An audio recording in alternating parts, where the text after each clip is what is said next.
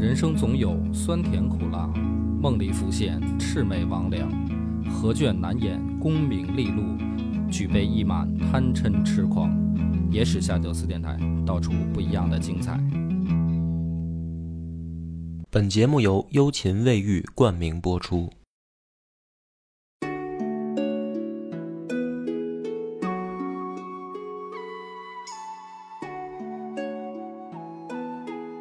大家好，欢迎收听《野史下酒》，我是主播恶霸波。今天请来了两位重量级嘉宾啊，对于我来说重量级啊，一位是这个艾素老师，还有一位呢是马博士啊。两位老师这个自己亮一下头衔儿啊，我估计可能听众会很意外，因为我的节目很少出现您二位这样这个身份的怎么说呢？专家学者啊。那艾艾老师先来说一下自己，艾素老师对，呃，说艾老师人家都不认识我，说艾素。啊呃，圈内人都认识我，我是搞医学信息传播的。嗯呃，过去呢就职于呃北京的驻京的一家大医院哎啊，三甲医院。三甲医院，但是嗯虽然艾素老师现在已经退休了哈，对但是还是不要说原单位了，就啊，不说原单位单位了，哎，对，嗯只说呃在大医院里做医学信息传播。对对哎对，嗯，马博士呢？马博士现在还没退休，还在还在为这个社会做贡艾素老师，献。艾素姐一说，我都不敢说我在哪个单位了。对，我们就不说单位了。呃原来我也在军队的一家，不说军队，呃、啊，不说军队。原来我也在一家，那现在呢？其实我的设置就是，其实我是医生，嗯，嗯神经外科医生，对我是神经外科的疼痛医学医生。对，嗯，现在也在一家医院里面，一个病区，一个日间手术中心。我们主要在神经外科领域和疼痛医学领域，嗯，为大家服务。嗯，所以可能听众会很意外，说怎么讲历史的这个故事的一个频道，突然请来了两位医学界的老师哈。是这样，就是我这个有一个专辑呢，叫《十有七窍》嘛。那听的人大家都知道，说我会找出一些历史上大家本来都知道的故事，或者桥段，或者人物，然后呢，去对它进行一个解构，或者从另一个角度再去看这件事儿，往往呢会看到一个不一样的结果。所以今天呢是一次尝试啊，就是 请两位老师来，是说我有的时候在看书啊，会发现一些呃古人在关键时刻得了一些病症，而这种病症呢，它往往在书上记载的就是很模糊。比如说，他到底是按照我们现在来说的话，他是到底是得的哪种病？实际上从书上我们都很模糊，看不出来。可是呢，这些关键时刻呢，往往被记载在历史上，它都是一些重要的转折点。那今天呢，我想我们想讲的这个主题啊，就是曹操。曹操呢，他在这个《三国演义》也好，还是历史上都有一个很经典的一个事件，就是他当时犯这个头疼病。嗯，对吧？他嗯哎，而且是呢，在要跟袁绍决战之前，然后已经疼的不行，卧床不起了。然后呢，这个他手下的这些大臣啊、兄弟们就很很很着急，就是说这怎么办呀？就是说咱们眼看要大战了，那边已经就发檄文了，军队都在集结了，结果主公这个卧床不起了，头疼的很厉害。然后这个时候呢，就是他手下的人送来一篇陈琳的这个檄文嘛。写的就是说骂曹操祖宗八代的这这样一个内容，结果说曹操听完了以后，突然就是从床上弹起来，说谁写的？写的太他妈好了，骂的太太有太有水平了，就不疼了，然后赶紧就是调兵遣将什么的。那我就觉得这个很奇怪啊，因为 你比如说我日常当中我想啊，比如我们感冒发烧的时候，可能也会头疼，然后。这个头疼它不会是就是什么外力的一个作用，比如说别人骂我一句，我就突然就好了，它都是一个持续性的嘛，对吧？然后包括说我们现在看到的很多呃，就是有这方面问题的病人，比如头疼啊，他也不是说突然就突然就好，就起码我不懂医学的情况下，我只能说从观察的角度看，会会感觉是这样一个结果。那就是第一个就是问题就是这史料可靠吗？因为本身曹操这个人就喜欢装蒜，是吧？就是他本身就是一个表演型人格，他有的时候就爱演，就是他他到底是不是真的头疼？然后还有一个就是引出了另一个历史的关键型人物啊，就是华佗。那华佗这个家伙呢，也是呃，怎么说呢？叫死的好像很冤嗯啊，说他诊断出了曹操的病症，就是说他叫什么这个风邪入体啊，我不知道那个应该风咸风风咸咸是吧？就是说他这个跟五行相关的一种病。然后呢，说要治好它，就必须得去开颅手术，就是我们现在所谓的开颅手术离腑啊，拿嗯拿大斧头给他这脑袋剁开，是吧？那这个可能在我的理解里面，曹操可能就误会了，就是觉得说，那你把我剁开了，那个就是把我这些零件儿是口条啊，是吧？还是猪耳朵什么的，就就分了呗，所以就把华佗宰了。那就是我们也会读书的时候就会觉得说，哎，那会儿能不能做这样的开颅手术？就是他有没有这样的医学说保证他能完成？因为这个事儿不是小事儿啊，就是你真给人颅开了，你治不好，你也是个死。嗯那会不会是华佗真的就是想谋杀他？就等于他死的不冤嗯，因为大家一般的那个从呃现在的概念理解说他死的冤枉嘛，因为华华佗就是觉得是治病救人，然后曹操不懂医学，就等于误杀。那有没有一种可能，就是其实当时，比如华佗真的做过开国开颅手术吗？这个或者曹操这种病需要开颅吗？就是有没有这样的病，就是说开颅解决的？所以今天咱们从这个角度，因为上次跟艾素老师这个简单一聊，发现哦，这个打开了另一个世界的大门啊，有说法。各种说法都有，对，特别特别有意思。所以今天请两位老师来，咱们就是其实这么一个话题，嗯，看看咱们这个从哪个角度先入手，先说说他这个，刚才你说到那个风咸啊，嗯咱们得先先说说风咸。这个风咸史书上就是宋代啊，宋宋代时候他那他是这这之后了啊，他有一个史书记载，呃，就是十载之方呢，就把这个风咸啊是六咸之首。哦，风咸是什么？风咸你知道，咱感冒了，咳嗽、鼻涕、眼泪呀、那个咸不是就是那个垂涎三尺那个鼻涕嘛哈。哦咳嗽啊，鼻涕眼泪一块出啊，然后这个呃胸闷呐、气短呀，就这种嗯嗯，啊有痰滞，这就是风邪。哦，古人就把这个东西叫它把它定，它是一个症状，它不是嗯病。嗯，风邪是六邪之首，六邪是哪邪呢？啊、你看有风、冷、热，还有病、虚、痛是六弦。风弦是六弦之首。哦，我以为是我以为是金木水火土风哎，什么的，不是不是不是，它是六弦之首。它六弦之首呢，它这记载上是这样子的。那这个他说它是风弦，风弦呢，并不是说是具体的一个病。嗯那风弦很多症状都可以引起，我们说头疼啊，嗯这就牵扯到好多症状都会引起头疼。嗯嗯嗯那我们之前就做过一个这样的，我们都是大夫啊，嗯大夫之间呢就做过一个，呃，马大夫马博士当时可能没有参与啊，嗯呃，当时很早了，我们做过这样一个好玩的这样的一个读书活动。对，那么读书活动延伸出一个这样的一个活动，就是你猜猜，你那到曹操，你也是读历史的，他发病是在这个官渡之战。嗯，官渡官渡之前官渡之前发病这个时候他四十五岁，嗯正当壮年的时候，那他这个得了这个病了，嗯、那那你说又活了二十年，那你说他是什么病啊？对，这就很奇怪？那就猜嘛，啊按照这个路子猜。今天马不是也猜一猜啊？咱们从马神经外科猜。那当时我先说说当时的好不好？好，对，当时对我发现你们这些医生聚会搞的这些这个文体活动也挺另类的，当时有心理科医生、嗯心血管内科、呃肾病科、呃外科，还有这个神经外科啊，还有那个心脏呃这个这个内科外科都有。嗯这些科室。那心理科医生呢，就说他天天就琢磨事儿，琢磨人，是吧？琢磨各种的这个怎么去去赢得这个呃战场啊。哦他天天琢磨的过多了，那个叫做欲望过剩，思虑过多。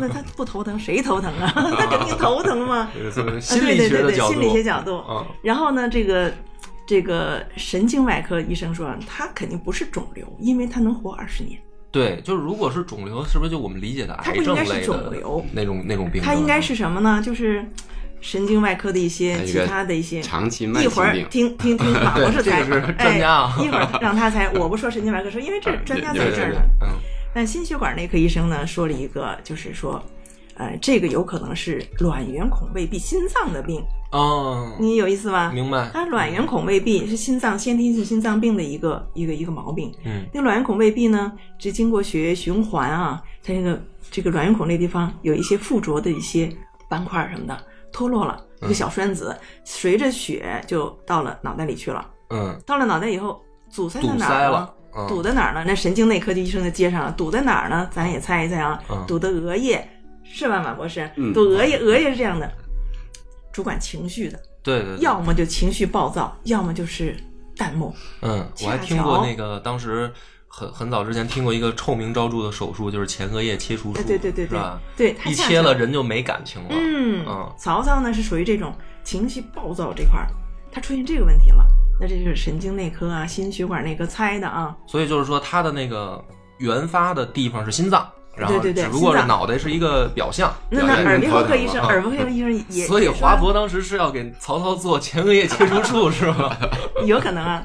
那他妈就真就改变历史了。对对对，然后呢，然后呢，还有呢，那个那个消化内科和感染内科医生说这样说的，说，嗯，曹操呀，那个时候你看官渡之战是在什么地方？他中原地带，叫河南啊，嗯河南现在的河南郑州那一带，嗯应该是这个地方。嗯那个地方人生生葱、生蒜、生菜，那个时候还有可能吃点生肉什么的啊。吃生鱼片，吃。对，对。吃嘛哈。啊，这么吃呢，这个中军帐火锅一只啊，是不是？火锅可能 没有，你这想多了。那就吃吃吧。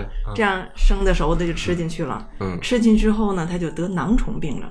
一种寄生虫是吧？囊虫就随着血进脑子，对对对对长在对。脑子里。这外科医生一会儿他还给你讲，嗯这个进到这个脑子里以后，就囊虫钻到脑子里去了，它也疼啊，嗯，它一动它就疼啊，那这个也能活二十年是吧？就是能如果寄生活呀虫在，体它内，能活呀，它活着去呗。多半是吃生猪肉。对，哦。那过去一吃生猪肉里面有寄生虫没错，从消化道入血，嗯。哎，脑子里这现现在叫脑囊虫病，嗯嗯。哎，它可能会有。对对对，然后还有的医生呢，还有一个耳鼻喉科医生啊，他猜的更有意思了，特别神。嗯。他说，呃，曹操啊有脚气，肯定的啊，真菌感染，真菌感染，行军打仗没地儿气洗脚行军打仗没地儿洗澡。然后曹操呢，这个进了中军帐之后，把鞋子一脱。嗯然后就喜欢那抠脚丫子，这个抠完脚啊，你看啊，就有漫画啊，经常有看的漫画的，抠完脚，有的人还有个臭毛病，他去闻闻，啊特恶心啊。但是他曹操有个毛病，他弄完以后呢，他可能就不小心，他不是说就真的就抠鼻子，他也没洗手，不小心呢就把这个手有摸摸这儿摸摸那儿呢，就把这个真菌感染到鼻子和耳朵里去了。啊那耳朵以后呢，他进到中耳，嗯就得了中耳炎了。那进了鼻子里呢，就得了这个鼻窦炎，啊什么额窦啊、颌窦啊、上颌窦啊、筛窦啊等等等等地方，这些地方的炎症会引起头疼的。嗯，那这耳鼻喉科，那口腔科也说哈，口腔科口腔科说嗯牙疼，啊它牙疼导致了现在的就是我们不说过程了啊，那牙疼导致了三叉神经刺激性疼痛，嗯天下第一疼。那这个疼也不是持续的，是吧？一疼起来要命，天下第一疼。啊，然后眼科，你说不是问不问眼科医生怎么说啊？眼科医生特眼科医生呢？眼曹操头疼，你用眼过度是没吧？从哪里都能找到，然后眼睛也眼睛能头疼，。眼睛，你想我想，都想不到，我我只能想象说那会儿会不会说是曹操这个晚晚上老看情报，然后 烛光什么的，过去又没有电，是吧？没有电帐里面灯火不好。对对对，你猜啊！我我现在跟你说啊，我不用你猜了。那时候啊，就是空气质量良好，嗯蓝天白云，这个紫外线照射比现在要强，所以那时候还有那时候传说九个太阳哈，嗯，阳光特别强烈。曹操得的是什么病呢？青光眼。青光眼，对，嗯这青光眼啊，就在这样强光刺激下，它屈光不正啊，时间久而久之，它就头疼了，它这周围疼，哦然后就头疼，眼压高，眼压高也头疼，嗯所以这么这么多猜测，那你说他到底是什么病呢？那这些里边都是能活二十年，能活、啊？这些全部都能活。我们照着是他四十五岁又活了二十年来猜的，那哎那那那那这些里面，还有感染呢，嗯，脑炎也可以活二十年啊。那就是说这些刚才这个艾素老师讲的这些病症里面，哪些是需要开颅的？现在那个马博士马博士的专业领域到了 啊，啊，这这非常有意思的话题。但是艾素姐和一说，呃，这个听众说，我以前我们没有想过那么复杂，没想那么深。嗯哎，细想真是有意思。其实是不是在你们医生的角度来看，比如说曹操头疼病，那一定就是你们这个科来看，哎对对是吧？就是没想到说别的科的人还会也对，有那么艾素姐说多想法。哦，其他的好多科的大夫们都很、都很这个嗨哈。嗯你看这个事情，哟，我一听我也长知识了，原来和心脏和和其他好多科都有呃这个关系，有这可能。但是从我们神经外科大夫角度来讲，第一个呢，这症状是吧？头疼，哎，所以姐刚和我说，我想我要不要翻翻古籍？后来一想，我翻也翻不着，也不是 梁博这里这个可能 是吧？啊，所以我们就从这个我们现有的这个非常有限的嗯这个只言片语、嗯很珍贵的这个来分析一下信息来分析一下。第一个，啊，头疼，它不管是哪个科的，它一定是影响到头了。嗯我们讲无神经不疼不疼痛，对吧？它一定和神经相关，只要有痛就一定和神经有。第二个呢，像 S 姐刚才讲，她活了二十年，那么说明它不是一个恶性的、急性的、突发的、迅速爆发进展的，它是个长期慢性病，嗯对吧？所以我们就分开了哈，因为剧烈头疼，神经外科有一个脑血管病、动脉瘤，过去没有 CT，没有核磁，这谁长了个动脉瘤也不知道啊，突然嘣，动脉瘤破裂出血，我们叫什么呢？现代医学叫蛛网膜下腔出血，那个剧烈头痛是很厉害。什么网膜下？蛛网膜下腔出血蛛网膜下，腔这脑子里啊，脑子里已经有血了，是吧？对，嗯这脑子里除了颅骨，里面包着脑子，嗯颅骨和脑子之间有硬膜啊、软脑膜啊、蛛网膜，嗯，对吧？里面假如说血管病嘣一破裂出血，血就弥漫在蛛网膜下腔，刺刺刺激这个蛛网膜嗯和硬膜表面的神经，它就会剧烈的头疼。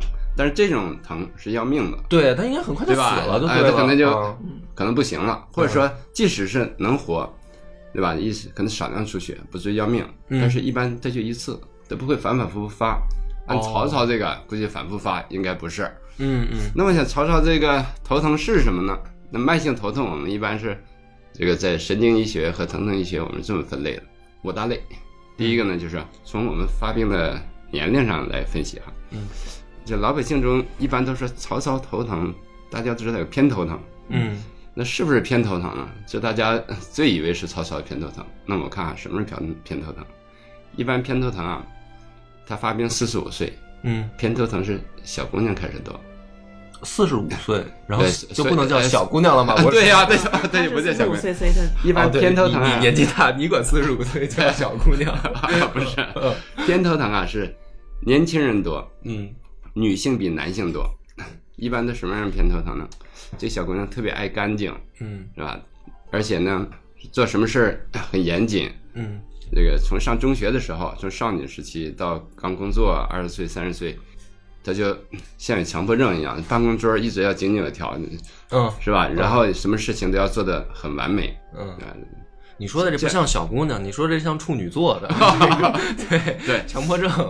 对，然后曹操这个呢，年龄有点过了，但是男的年龄还有点大，啊，对这个不太符合，我觉得不太不太像。对，嗯一会儿我再讲，还有别的证据啊，咱先讲年龄。嗯那第二个呢，就是说三叉神经痛，就像艾索姐刚才说，口腔科大夫都想到三叉神经痛，三叉神经是不是就在后腮帮子这个位置？是吗？呃，靠点边了。靠点边儿哈。后腮帮子中有一一个叉，啊，还有两个叉，第五对是吧？对对，它是第五对脑神经，一个叉腮帮子这儿，还有一个叉呢在面颊这儿，脸蛋儿这儿。脸蛋儿这儿，啊还有一个叉呢在眼睛上方、额头部。哦，眉毛这上这有面这儿三个叉三。个叉哦，哦为啥说为啥说我们的遇到很多神叉神神经痛的病人都是口腔科大夫转给我们呢？嗯因为他经常以为是牙疼。哦，这三个叉中，发病率最高的是第三个叉，嗯然后还常见的是第二叉、第三个叉是合并发病。嗯所以呢，除了除了脸上疼，也包括上牙床、下牙床都疼。嗯所以经常病人不知道就看牙去了。我们经常病人拔牙，嗯，拔了颗牙怎么还疼？再不是你这是属于黑口腔科啊，没插队给人牙拔了可还行？不，人病疼啊病人以为他是牙疼，病人那病人以为他自己要求拔牙。哦你不有的病人是自己拿钳子拔，他不知道口腔医个声，哦，是吧天下第一疼，自己拿钳子嗯自己拔。我们曾经搬到北京，原来有一个就疼挺好是吧嗯，拿钳子半口牙快拔掉了，是吧？满嘴是血，对，发现更疼了。还还疼怎么办？对吧？它为什么呢？会表示牙疼？三叉神经第二支脸蛋儿这个，它有个三叉神经这个上颌神经、下颌神经，还发出分支叫牙槽神经、上牙槽神经，嗯所以它确实表示成牙疼的。嗯，所以是很容易患的。但是为什么曹操我觉得也不太像三叉神经痛？为啥呢？嗯一个啊，三叉神经痛有它自身的一个特点，就刚才你们俩聊，我就想，哎，当时好像是在怎么是要打仗的时候疼，对，是吧？然后突然怎么一说就紧就张就疼好了，嗯对吧？嗯，我在想，那不太是不是一可能怒了也不疼了。对，我在想，那是不是紧张性头疼呢？嗯啊啊，跟情绪有关的和，情绪有关。嗯呃，咱咱一会儿再说紧张头疼。这三叉神经痛有点什么特点呢？突发突止，要来了，咱们聊聊天，噔，它一秒钟就开始疼了。嗯。然后一说好了，他说哎，赶快给你找点药，没能找呢，嘣，他好了，哦，非常快，一般就是十几秒、一两分钟，很少说一躺。我记得我记得好像说是卧床不起了，是吧？对对。啊。嗯咱这神经痛不会，嗯。他一般发病就几分钟就过去了。他即使是一天发很多次，他也不会说是持续几个小时，持续好几天。所以说，虽然说那一说从床上就起来了，好像突然不疼了，嗯。但是他病程太长了，嗯，明白了，对吧？嗯所以我觉得不像三叉神经痛。嗯那还有什么疼呢？嗯是吧？刚才我说偏头疼有点像，老百姓也史书上，包括现在老百姓都觉得偏头痛，嗯，但是从我们专业角度来讲不是，不是，嗯大家觉得天下第一痛嗯也不像。嗯那第三个我想要打仗了，是不是紧张也头疼？我看这个像不像哈？他反正肯定是长期高血压。对，嗯四十五岁了，经常行军打仗，也生活不规律，嗯是吧？总是处理军机大事，这个也比较紧张嘛，是不是紧张性头疼呢？但是我分析也不像，嗯 为啥呢？这个紧张性头疼啊，它一般是处在这个心心理素质比较弱一点的人，嗯或者说遇到什么事情就是特别特别在意的人。曹操虽然说生性多疑，很多细节是吧？很这个打仗，嗯但是也有臭不要脸的那一面，对对，不然怎么叫天下枭雄呢？是吧？嗯能干到那个份儿上，他一定是这个小事儿不是说拿不起放不下的人，对，对对吧？他一定是能拿得起放得下的，嗯对吧？所以像这样的人，就是出现紧张疼痛的少，嗯。而且多半紧张头疼啊，他要紧张早紧张了，他出道的时候就开始紧张了，一定是二十岁发病，他不会等到四十五所以他他不一岁。定是。对。啊，我觉得不，他不是这种人。他属于这个 当时骂骂人家袁绍什么的，这根本就没这没这毛病嗯对。嗯。那时候我们说了三种头疼啊，偏头痛、三叉神经痛、紧张头痛都不像，还剩最后一种了，应该。还还有一个，嗯，但是头疼其实几十种、哦十几种对对，但是我们最常见的有但是你不能有四五种。抛开这个风险对。指症，它有流鼻涕、对。有卡他症状，对哦，刚才艾瑟姐说她有一个这个弦是吧？咸咸它是对。风险对。指症。对，这个等于说是华佗嘴里说出来的。华佗说他有风险，嗯。对。对，对，嗯，然后这个弦呀是给我们中药一个提示。对，当然了，就是中医和我们古代的弦和现代的弦可能含义不完全一样，嗯，但是很重要的一点就是说伴随症状，嗯。嗯，所以这也是我们现代医学在考虑鉴别诊断的时候，就是除了头疼，嗯。它还有什么其他的症状？嗯，那一有考察什么？哎呦，可能一疼鼻涕眼泪全出来了，是吧？啊还有一个症状是有一不孝子，对，嗯不孝子一刷他卡他就头疼，是吧？啊这也是症状之一啊，开玩笑。嗯 是吧？然后我就想起来现代医学有一个我们临床也经常遇到的一个，我们叫蝶腭神经痛，嗯，蝶腭，蝶蝶蛾蝶，蝴蝶的蝴蝶的蝶，上颌的那个哦，对吧？神痛也还有俗名，那叫丛棘性头痛，从几性丛，就是草丛的丛，嗯一丛嗯集呢集中的集，集中是吧？就是这个头疼不像别的，别的疼噔一根针一扎一点，或者嗡紧张一头疼嗯这一圈儿整个全脑袋都疼了。它呢是一簇一丛，集中在脑子的某个区域。如果说鼻子流鼻涕、眼泪都出来，那估计是和眼眶周围有关系，有关系。嗯眼它应该是个眼眶周围的疼嗯疼痛，嗯啊所以呢，合并的眼眶周围的疼痛，而且恰好是丛集性疼痛有个特点，就是男性比女性多。哦，而且发病呢，它就是在四十岁、三十岁晚期晚些以后以后或者四十岁初期，恰好是这个时候发病。你看刚才咱们讲紧张性头痛、偏头痛，都年轻年轻女孩发病，嗯开始发病，而且都是爱整洁的，嗯是吧？做事情就比较严谨的，要求比较高的。嗯所以呢，这个特点呢，考虑还是像蝶腭神经痛或者丛集性头痛的可能性大。嗯，更何况它核心还是神经外科的疾病呗，对，还是一个神经外科。这是神经外科猜的，对，就我们现在先锁定了一个最有可能神经外科诊断出来的一个对这个病症，丛集性头痛，还有一个什么特点呢？丛集性头痛发病还有个特点，它时间不像三叉神经痛那儿突发突止来了好了，但是呢，它也不是说是像紧张性头痛慢性他前言不遇，我天天都是这个状态。他一年一般是发个一到两两期，一般是春秋。嗯 我在想是吧？过去这个打仗条件也不好，嗯粮草也估计也没那么充足。嗯，对啊春天呢，过了一个冬天，粮食快吃光了，嗯新的粮食还没等种呢，是吧？这时候估计该该打仗了，嗯去抢粮了，嗯是吧？对这时候一一紧张，可能开发了，对，是吧？这嗯激秋天呢，发出的这个症状来。粮食收了，嗯是吧？粮食收了，大家怎么办呢？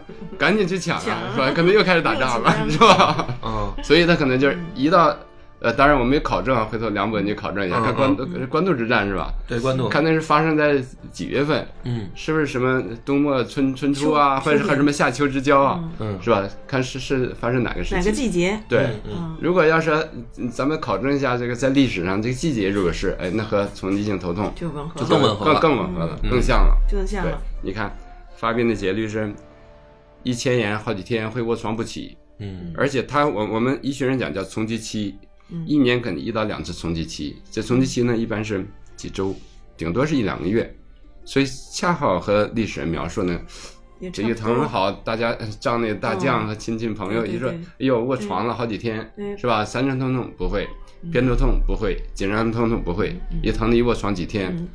哎，这个节律也比较像，你看嗯。年龄像，性别像，发病的症状像，嗯。有鼻涕眼泪都出来伴随症状像，对，然后规律季节规律像，嗯。所以我们觉得还是从性头疼可能最大一点。嗯当然还需要你再啊多再去勾陈一点历历史的这个资料，嗯我们找更多现在。他这个史书上记载，他是肯定有高血压症的，嗯，加上你这个刚才写从急性疼痛，那就基本上确诊了。先确诊他一下啊，确诊一下。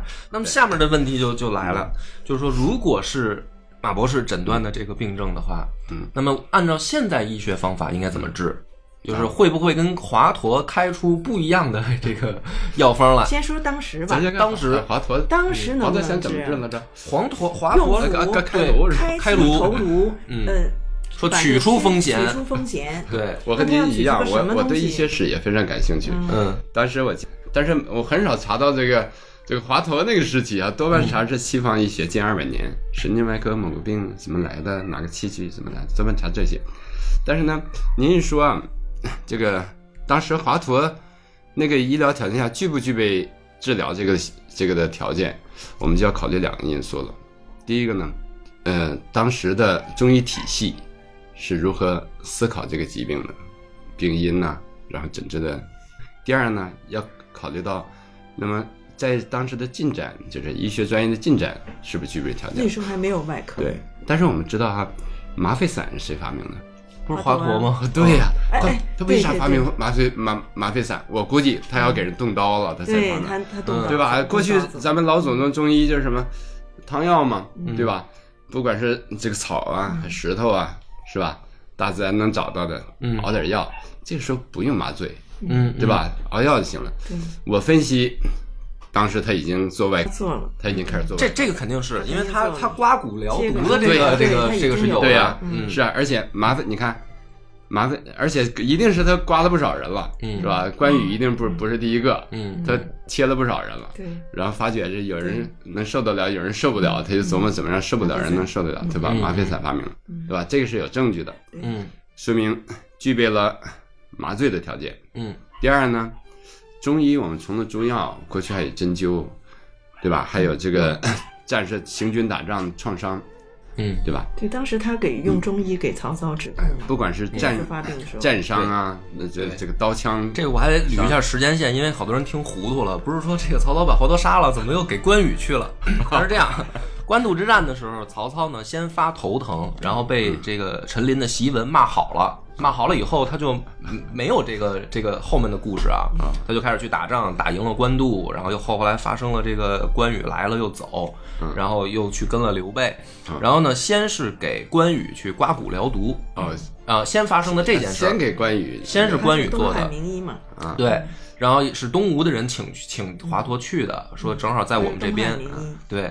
那么去到关羽的营帐了以后，搞完了以后，这件事儿传又传回到曹操那儿，哦说说这个 有这么一个名医啊，这个奇迹如神，是吧？那我这个病也好多年了，看看能不能搞定。就当时华佗又去到这个首都，然后去到首都以后呢，其中当时啊，就是有一个说法很重要的，就是说，曹操说不可能有人能够打开人的头颅以后还不死。他说他两个原因，一种大家流传的比较多的就是说你是想谋杀我，嗯你是汉使派来的这个等于说小人啊。还有一个说曹操说你是不是想给关羽报仇？就当时关羽已经死了，说你给关羽看过病啊，你是不是佩服他是条汉子？然后那个你想给他报仇，就是这样的一个时间线，然后等于华佗在死的。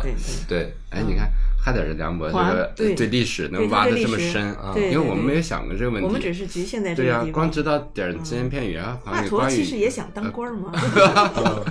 什么关羽刮过刮辽国土，但是刚才你讲的这个这几个时间线就特别珍贵了。嗯你看，先给关羽刮过辽毒，对关羽当时是喝了点酒，咬了个棒子，还下着棋呢嘛，下着下着棋棋，没有麻醉，嗯，说应该那没有没有麻没有麻醉顶多喝点酒，嗯对吧？可能是给关羽治完了之后，嗯后来发明的麻麻醉散，也有可能关羽这个人比较愣，我就不我就不用用麻醉。哦，对，这可能也比较大。对，啊，像什么样子？麻醉以后我这直流口水，不行，我这个胡子我得保护好。对，第二个呢，我们从常识来讲啊，你说医生要给人治病，要说给人出个诊疗方案，这方案一出，这个特别当时曹操这样是吧？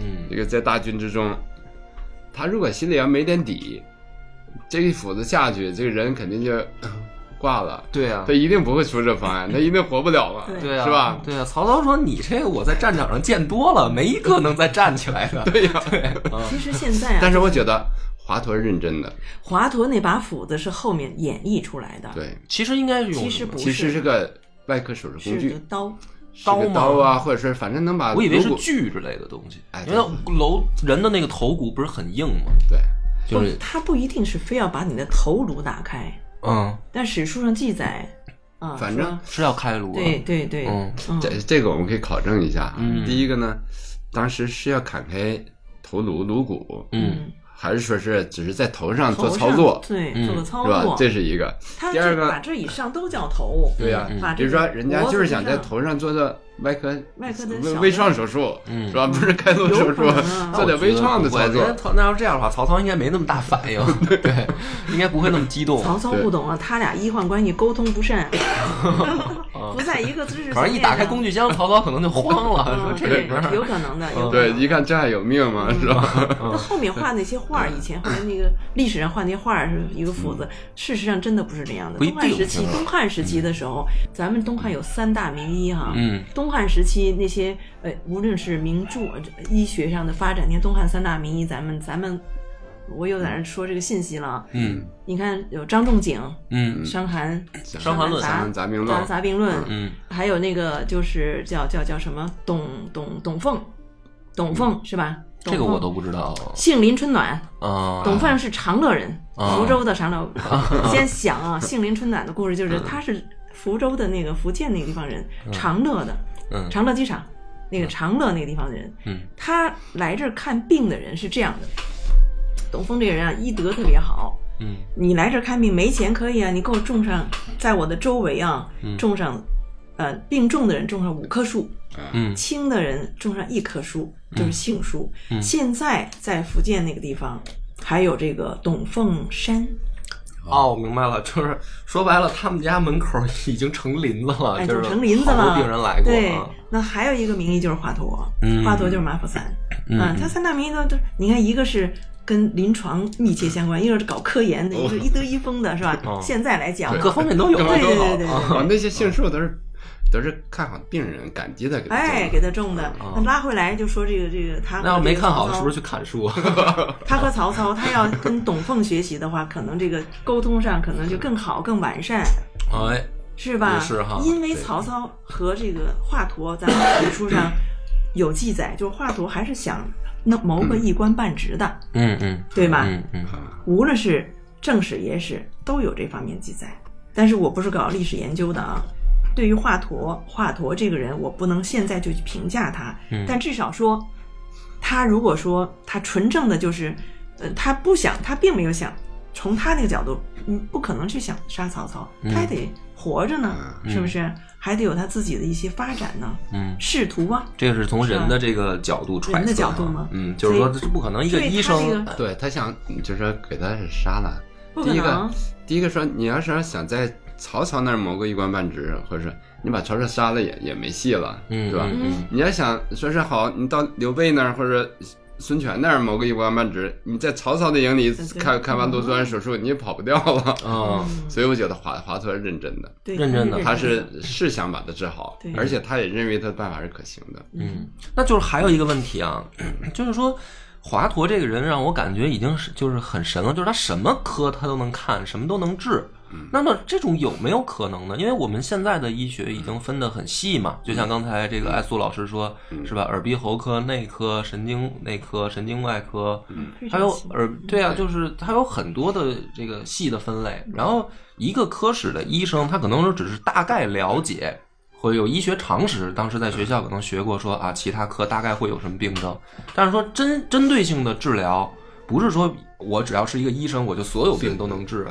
那么就是当时在我更正你一个用词啊，嗯不能说大概了解，叫做系统掌握和了解。嗯嗯，对，医生啊，就是从我们从医学院校毕业的时候，我们是系统的掌握和了解。嗯。但是呢，划到专科来说就更专业。嗯。嗯，科室之间有一个鉴别诊断，嗯。你们科和我们科也有一些关联，是这个关系。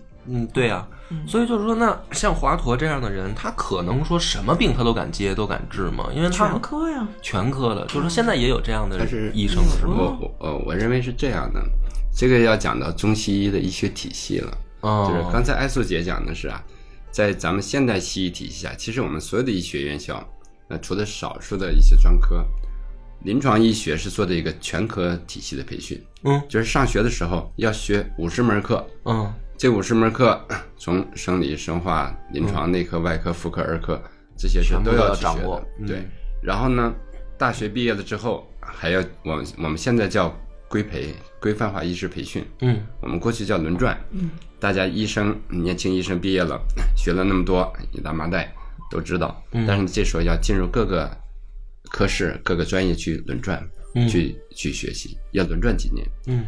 然后再选自己的方向，嗯，再从里面选，你是选神经外科呀、神经内科呀、耳鼻喉科呀，哦就说白了，他去选对科室之前，对他已经之前已系统经的都了解过对了。了解了。对，嗯。然后继续向前走的时候，那么在一个基础上，他向着自己的领域再向终身去研究的更多，嗯这样。嗯，我懂了，我懂对。了。哦，当然，我们在讲我们中国古代的中医体系是个什么样的，它是和现代西医体系是完全不同的。嗯。咱们回到 曹的这个头疼病上，是吧？嗯那个中医在讲那个病因和机理和西医就不一样。你看，刚才我讲，如果咱们神经医学或者疼痛医学在讲头痛的时候，我们从解剖病理生理去想，对吧？部位，对吧？西医的体系是建立在实证、解剖，对吧？和排他性诊断这个基础上，嗯对吧？你看，我们一个一个病去分析，嗯其实本质上是一个，这是个哲，呃，本质上是个哲学思维的不同。西医的体系是个排除性思维，嗯嗯他把所有的东西都揉到一起，然后看哪个可能性大，选概率最高的，哎，先朝这个朝这个来，嗯对吧？讲解剖嘛。嗯嗯中医体系是不一样的。你看中医体系，比如说曹操为什么得这个病，嗯，对吧？中西医就想的就完全不一样。可能是因为老说脏话。对 对，所以有道理。你看中医讲内因、外因，不内不外因啊。什么内因呢？喜怒哀乐，什么忧思恐惊，是吧？七情，七情呃，七情，对对吧？讲内因。什么叫外因呢？寒暑、风湿、燥火，对吧嗯？这个六个外因，嗯对吧？还有什么不内不外因呢？不内不外因，什么是算不内不外算不上内因，也算不上外因，是吧？嗯嗯，对吧？对，喜怒忧思悲恐惊的七情嘛，是嗯自身的一个情绪的反应，对，对吧？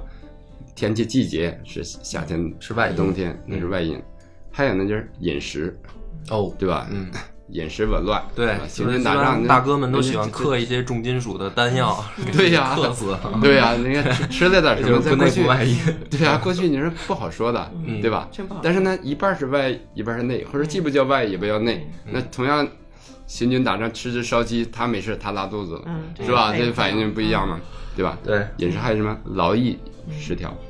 啊，那你说 白天打仗，晚上这个考虑明天干啥？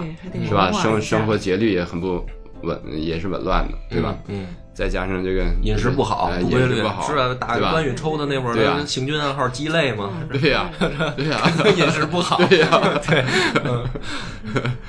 嗯，所以这类因素，这个中医考虑的因素，那中医考虑机理，比如说也和西医考的完全不一样。那中医考虑机理，咱中医考虑，咱就说疼痛为例吧，不通则痛，不容则痛，嗯。啊，不调则痛，不这中通不容不调，对，这是中医对疼痛的。思考，嗯嗯。对吧？一定是哪里不通了，嗯。对吧？给它通一通，嗯。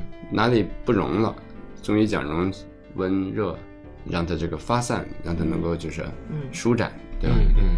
调呢就是调和，嗯哎，所以这这是中医对他的理解。嗯当然了，西医我们现在讲，不管是头头这个蝶腭神经痛是哪个是哪根神经，神经在哪里，神经节在哪里，靶点在哪里，现在都有很很能看得见的一个体系。过去老祖宗那时候真的很不容易，对对吧对？这些看不看不到，完全靠自己的经验的总结，嗯。对吧？发展了几千年。那这么说，华佗挺像西医的，听起来，哎，嗯。对是吧？对。就是，感觉他华佗嗯。是最早能够在中医理论体系下能够向西医角度尝试。如果他没死，没准中国的解剖学提前两千年。对对对，是吧？啊是这样是啊，感觉是华佗的书都丢了嘛，嗯。对呀、华佗那个书要留下，可能我们会知道很多东西，只是他丢了。嗯。对，嗯，被杀了对，对是吧？也许如果要说是他要是再活二十年，对吧？他积累临床经验更丰富，对吧？哪些治好了，哪些没治好了，对那没准再活二十年，我觉得他可能是一行为艺术家，因为他不是还打武器戏吗？对吧？喜欢做这种表演，这怪老头儿。哎，确实是怪老头儿，他对一些突发奇想挺奇怪的。，对。对，嗯，当然了，我们现在不好考证哈，也也有要是有机会，梁帮去考证一下，说过去究竟的这个东汉的时期，这个中医外科哪怕巡军打仗，他用的是哪些什么工具？嗯是吧？是是锥子啊、钩子啊、斧子啊，那一定不是我们现在想的这么大的斧子，是吧？对它即使叫斧子，也是适合人体的，对，对小的一些小斧子一些这个外科工具，对我相信是会有最小的一些外科工具。对。恐怕曹操当时看见这个华佗给他拿出来工具，他真是像现在的这些人是吓着了，嗯，吓着了，因。为里面呃有有刀，呃有有凿子，是吧？对说你是一厨子呀，兄弟，你这这不像是医生对啊。他看着他害怕，但当时那个条件下，对确实挺冒险的。嗯，能不能消毒？能不能有无菌条件？嗯，对啊这个，确实是对啊个问题那做外科手术感染的话，那不是也玩完吗？当时就是光有麻醉不行感染，对啊，对，当时感染的还是挺多的。嗯就是那个时候，什么因为因为伤啊，因为包括战战场上那些刀枪剑戟，呃，刺杀那些，那伤害还是挺多的。是嗯，咱们还是聊回到曹操这个事儿啊，因为我还做过一种推测，就是说他为什么请华佗来呢？是因为之前的医生一定都治不好，就是他之前他不可能说是一上来就找华佗的，常规疗法不行。对，就是对于其他的那些医生，肯定是咱们所谓的中医的，说吃点药或者什么对普通的肯定没用。所以他就说，咱咱得找一神医，让华佗跑这儿来说，那没你他不可能说你死定了，是吧？那这肯定说他得想一办法。于是华佗一定也知道了，说前面的那些人的方法都没用了，那我必须要出大招了。对，那对吧？对啊，所以就是比如说，那如果曹操交到马博士你手里，嗯，你会怎么治他？就是你要怎么来给 给他给他搞定这件事儿？嗯。我还得再给你加一个可能性，就给你点心理压力。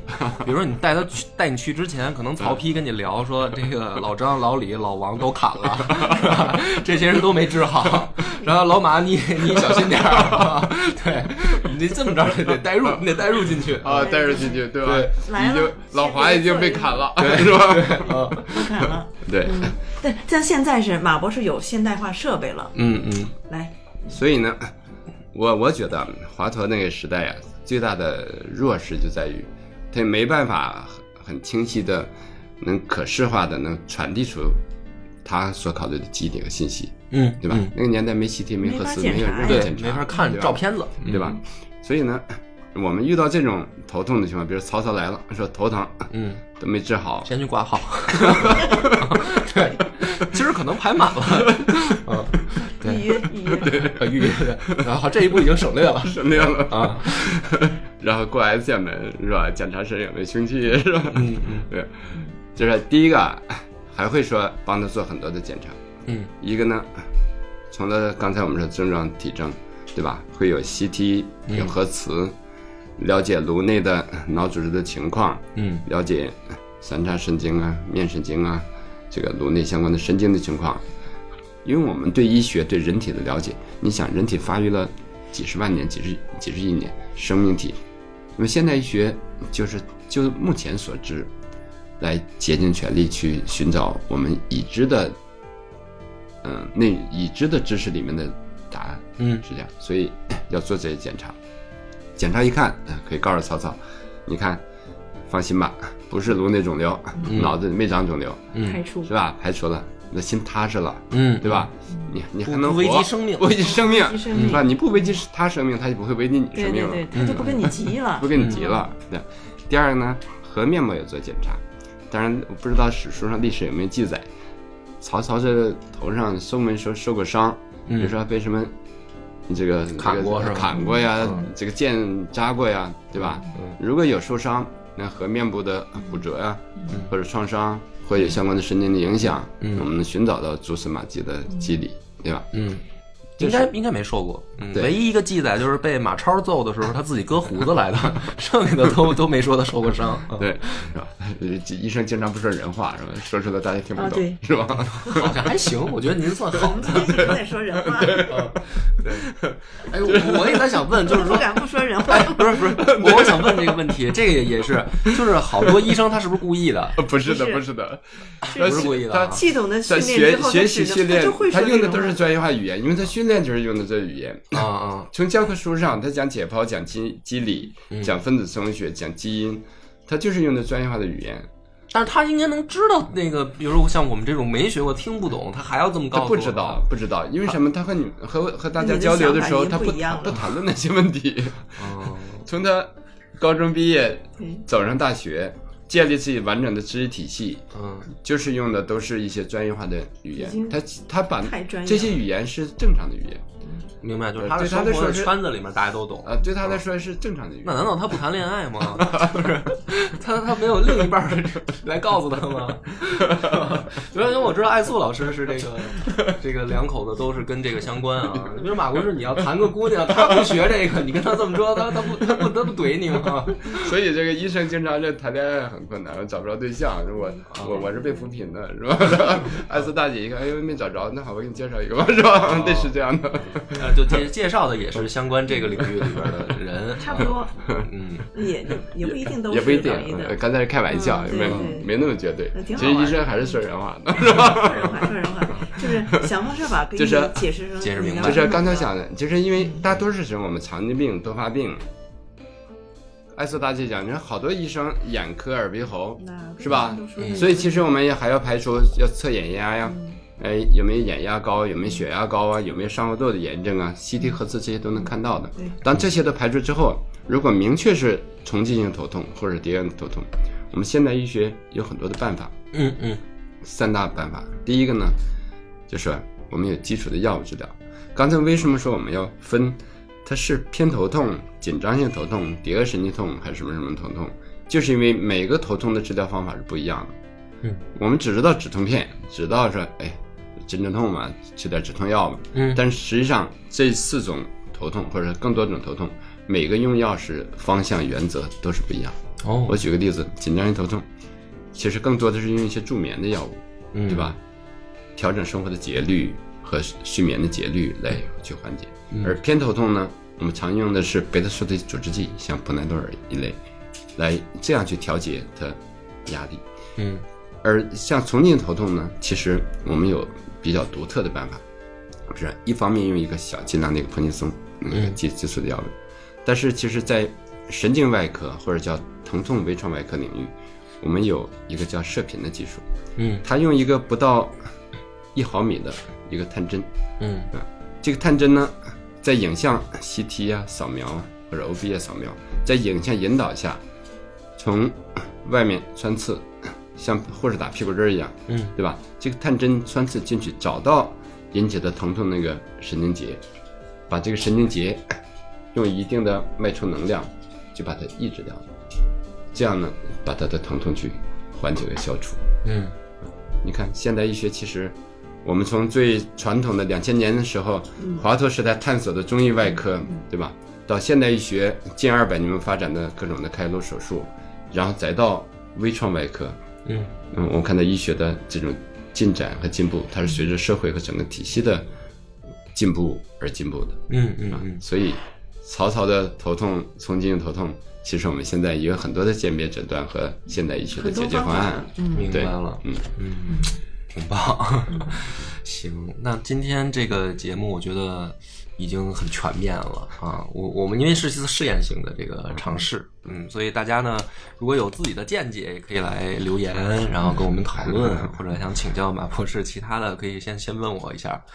那么今天的节目到此结束，嗯，感谢大家的收听，拜拜。拜拜。嗯我们的微信公众号叫“柳南故事”，柳树的柳，南方的南。如果还没听够的朋友，欢迎您来订阅关注。